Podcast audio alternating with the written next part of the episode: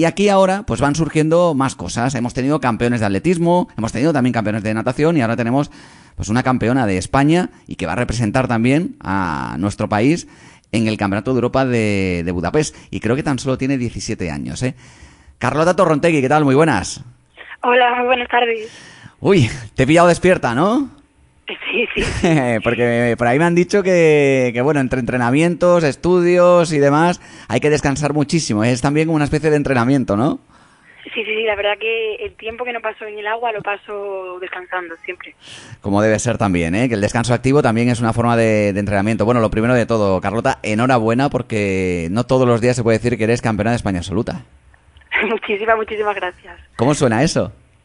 Pues sinceramente eh, han pasado ya tres o cuatro días y todavía sigo sin creérmelo. O sea, lo escucho de cualquier persona y digo, pero de verdad lo he dicho yo, sigo Sí, sin creérmelo todavía. Sí, pues espérate, eres campeona de España, Carlota. Ahora te lo crees más. Lo soy, lo soy. He visto la carrera, por cierto, varias veces repetidas eh, y todavía se me ponen los vellos de punta viendo esa remontada, además ante, ante tu compañera, ¿no? ¿Cómo fue esa, cómo fue esa carrera? ¿Cómo fue eh, esas sensaciones en, en los últimos metros? Pues la verdad que la carrera ya estaba bastante pensada. Era una carrera muy táctica, ya la había hablado con mi entrenador, tenía bastante pensado cómo, cómo lo iba a hacer. Lo que no me esperaba es que tuviese a una rival tan, tan pegada a mí durante toda la carrera y no, no, se, no se me ocurría que fuese a decidirse la carrera en los últimos 15 metros. Y nada, yo lo tenía todo muy pensado, sabía que iba al lado de mi compañera, al final de la carrera no tenía más fuerzas, pero quería sacar fuerzas de donde, de donde no las hubiese porque sabía que iba a seguir mi, mi oportunidad de oro. Y pegué un sprint final final que fue lo que hizo que ganase la carrera.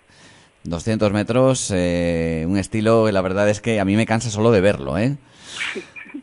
¿Cómo- cómo? Pues sí, pues sí. Es que, es que, claro, si haces crawl, pues mira, si haces espalda, si haces braza, no sé, pero mariposa. No, no la cansa. verdad que mariposa es el deporte, el estilo más duro con diferencia, con diferencia. Porque es el estilo súper súper exigente y las nadadoras que, que nadamos somos nadadoras que estamos muy muy preparadas porque porque tiene tela, tiene tela. Pues eso, eso te iba a decir, que yo, yo supongo que cuando empiezas a esto de, de nadar, empiezas a coger el gusanillo, pues vas probando toda la, todos los estilos, ¿no? Y, y luego ya al final, pues te vas decantando por, por uno en concreto, por el que más te guste o por el que mejor vaya a tus, a tus cualidades, a tus características, ¿no?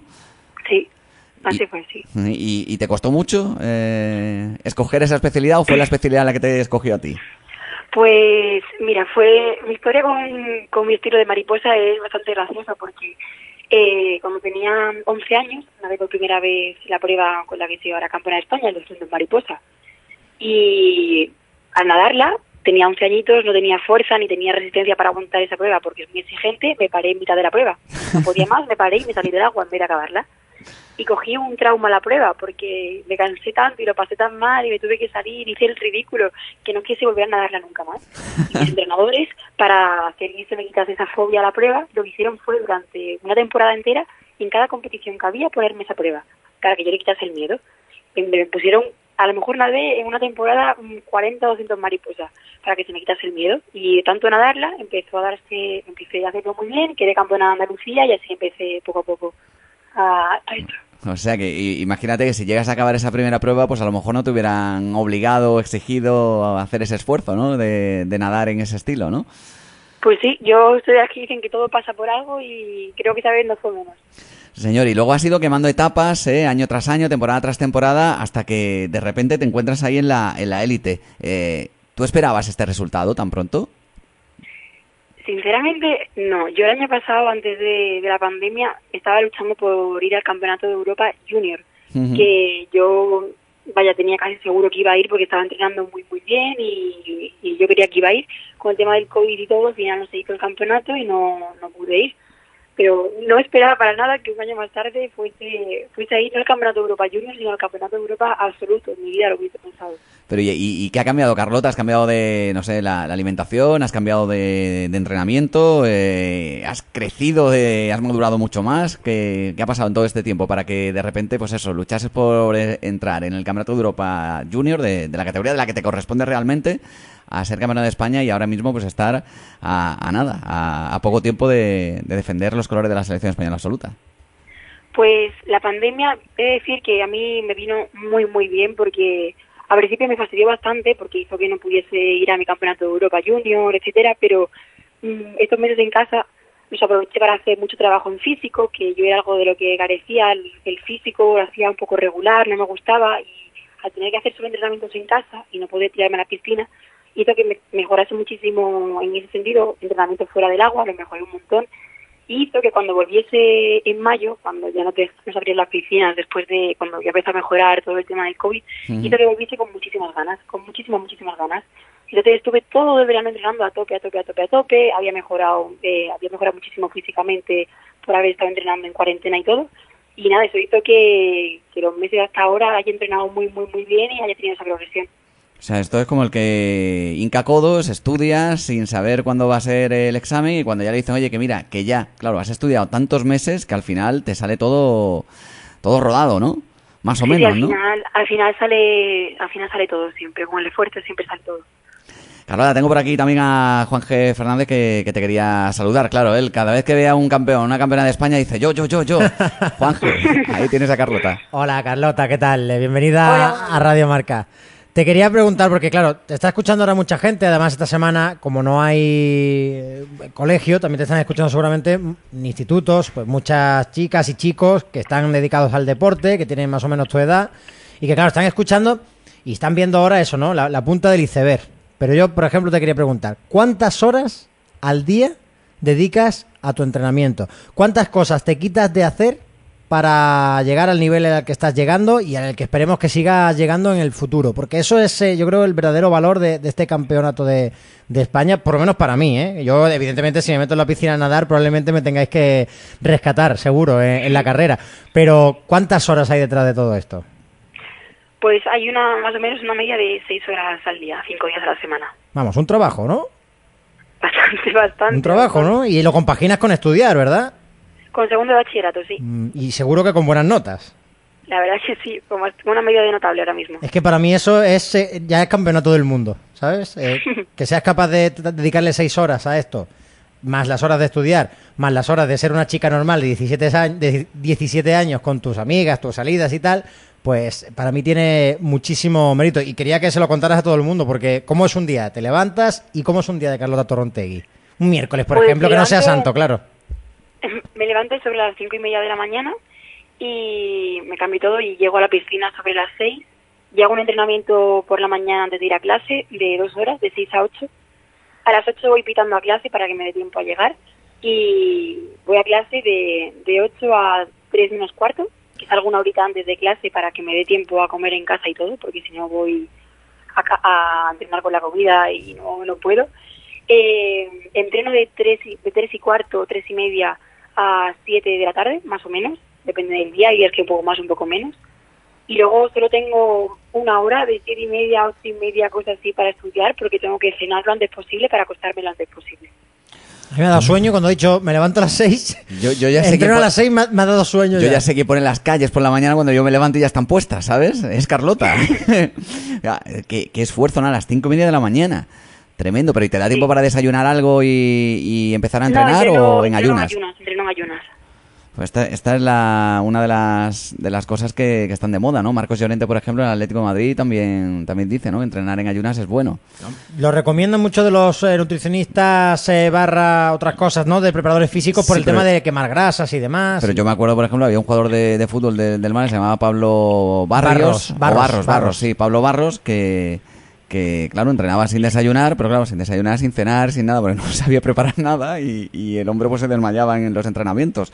Pero bueno, qué esfuerzo, Lo que, lo que hago yo es cenar muy, muy, muy bien. En la noche de antes meter, meter hidratos, meter proteína, de todo.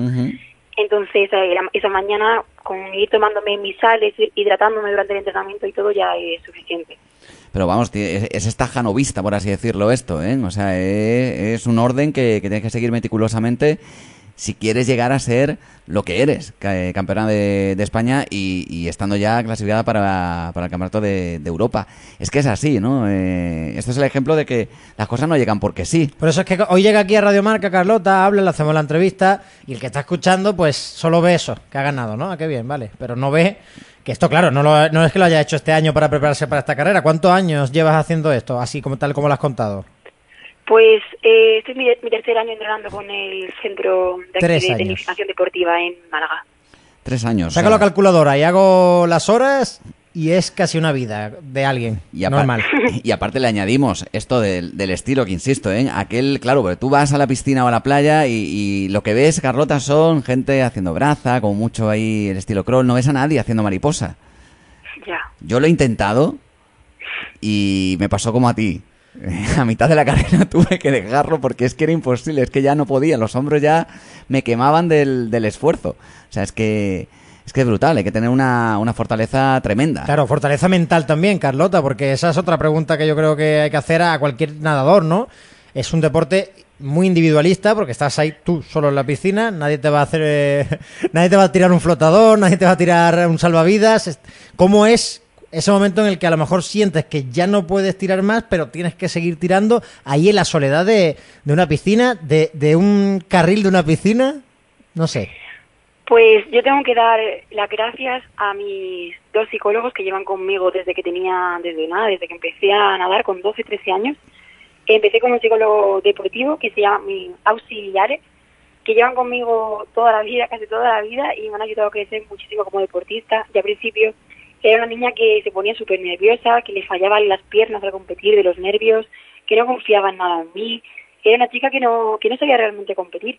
Y gracias también, gracias a la ayuda de mis psicólogos y también a la experiencia, ido creciendo como persona y como deportista, ya te vas dando cuenta, vas abriendo los ojos, te haces fuerte y eso, aparte de ayuda que he tenido, he ido creciendo también mucho como persona y eso ha hecho que crezca como deportista. Oye, la, y, y la familia Carlota eh, apoya esto de, de volcarte tanto en el, en el deporte? Bueno, pues supongo que conoceréis a mi padre. No, no, realmente no sé quién es, la verdad. No tengo ni, no tengo ni idea.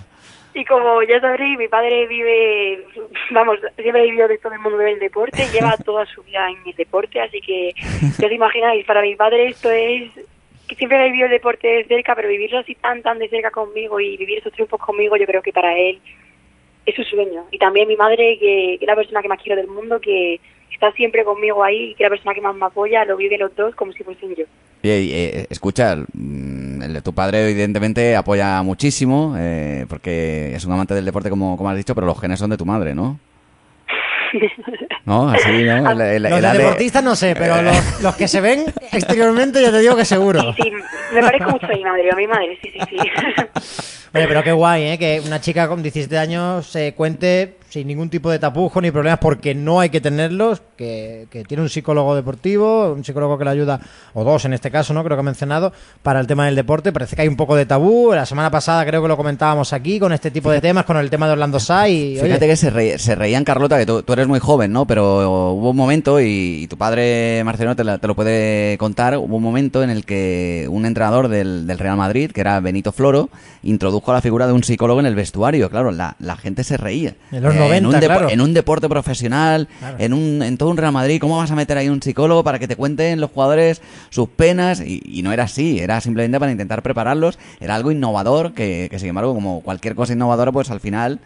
En fin, como que parece que, que es brujería, ¿no? Y sin embargo, fíjate cómo está la cosa de normalizada, que efectivamente es que hoy la figura de, de un psicólogo deportivo es, eh, es esencial, ¿no? Para eso, ¿no? Para ayudarte a competir, para quitarte los nervios, para, para de alguna manera mejorar tu competitividad, todo esto, ¿no?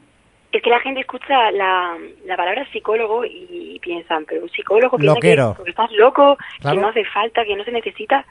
Y yo soy una persona que cree que no solo los deportistas, que pensaría que todos los deportistas necesitamos un psicólogo, también las personas en su día a día siempre está bien tener un apoyo de alguien, una ayuda de fuera, alguien que te, que, que te sepa aconsejar y yo siempre lo recomendaría a cualquier persona, no solo a deportistas.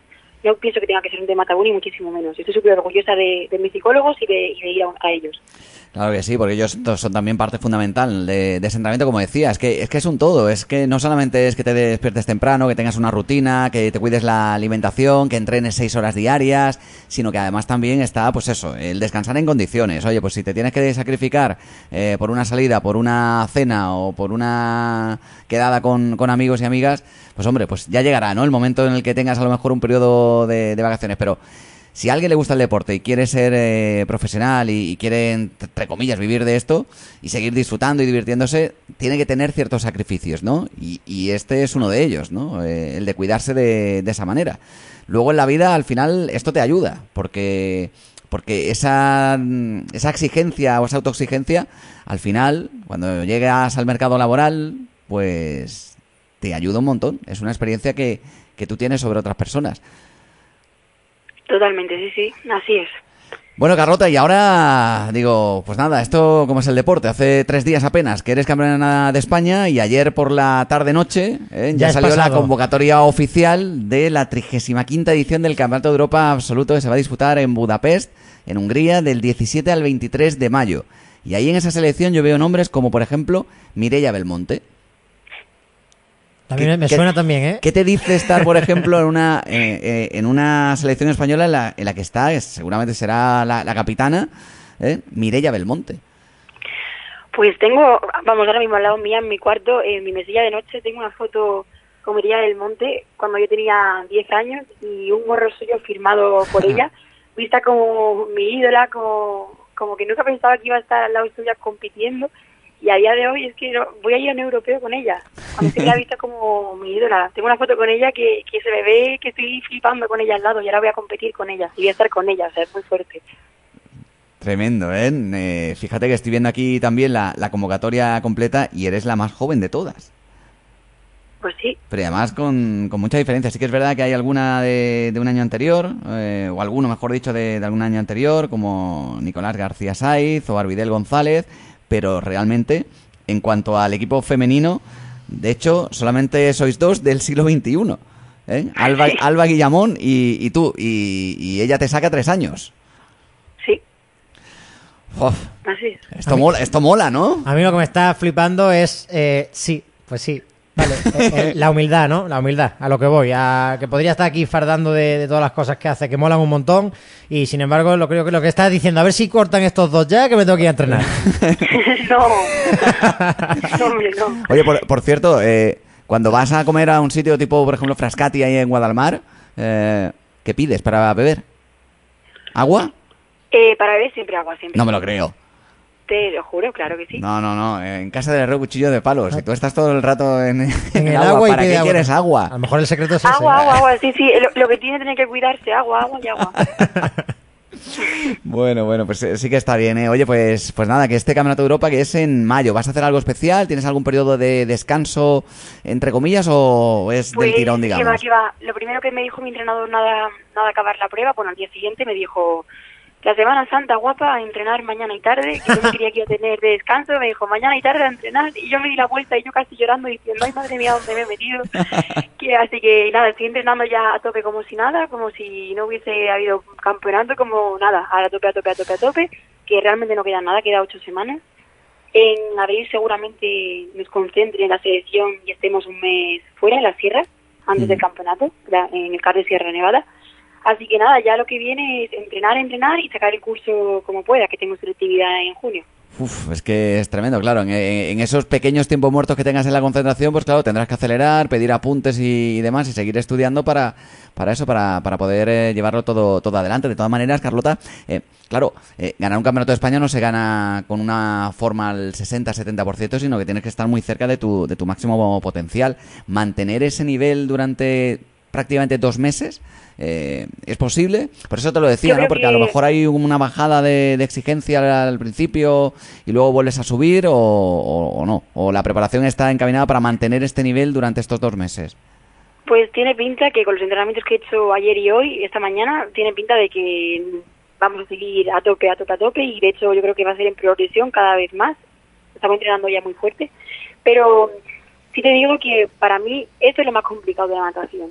Más que, más que llegar a, a un nivel alto es tener que mantenerse, tener que estar todo el día al 100%, el saber que cada entrenamiento cuenta y que realmente faltan ocho semanas, que si faltan tres años te digo, bueno, tengo todavía el margen para, Claro. no sé, para tomarme un descanso, para tomarlo de diferente manera, pero hay que estar súper centrado al 100% psicológicamente, tienes que saber que no puedes fallar, que tienes que estar siempre haciéndolo lo mejor posible porque no solo es ir al Campeonato de Europa, también hay que hacer una buena participación, si no, ¿de qué sirve ir para, para pasearte? Eso no puede ser así.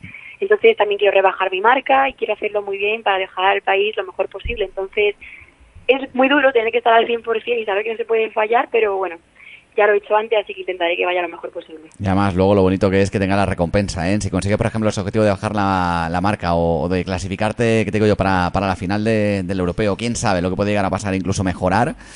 Oye, luego todo merece la pena, ¿eh? Así es. Claro, pues eh, es eso. Oye, y de, y de mayor luego, es que claro, que estamos, estamos hablando con 17 años y, y de mayor, ¿qué quieres ser? Aparte de, de nadadora. porque, campeona del claro, mundo. Si, si vas a estudiar, eh, si vas a seguir, vas a hacer la selectividad y, y demás, eh, ¿qué quieres estudiar? Eh, me gustaría estudiar Derecho. Mm.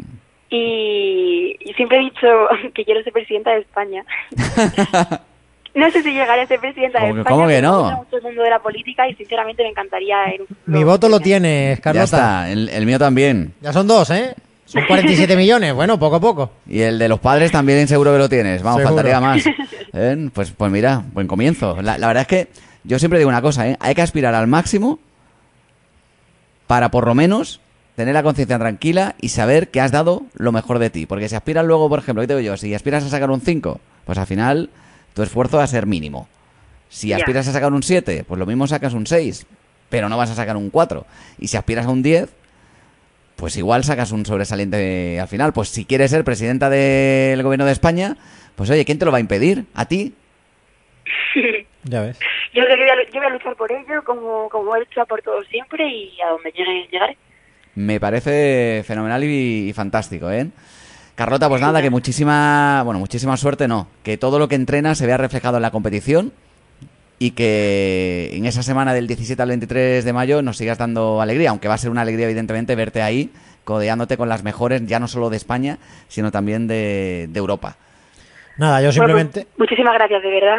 Simplemente quiero darle la enhorabuena, pero no por el campeonato de España, sino por cómo eres, Carlota, por la lección de deportista, de vida, de humildad que acaba de dar aquí en la radio del deporte, porque yo hacía tanto tiempo que no se me desencajaba tanto la mandíbula con una entrevista y créeme que por suerte aquí ah, pasan siempre los mejores y de verdad, enhorabuena, no, no te puedo decir otra cosa. Escucha, es que si es que la ha entrenado. Muchísimas gracias, de verdad, encantada de, de haber hablado con vosotros. La ha entrenado el padre, le ha dicho, estos no, dos, César y Juanje, cojean por aquí. Yo ¿eh? creo que sí, yo creo que ha habido no, aquí no, algún truco porque yo estoy con la boca abierta y esto a mí no me suele pasar. Sí, sí, sí. ¿Qué va? Yo creo que le tengo que dar yo clases a mi padre y no él a mí.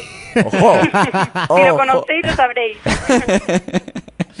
Seguro que sí, ¿eh? Pero bueno, de tal palo tal astilla, ¿eh? En este caso con la madre, no con el padre. Eh, Carlota, muchas gracias y enhorabuena, ¿eh, campeona? Muchísimas gracias, de verdad.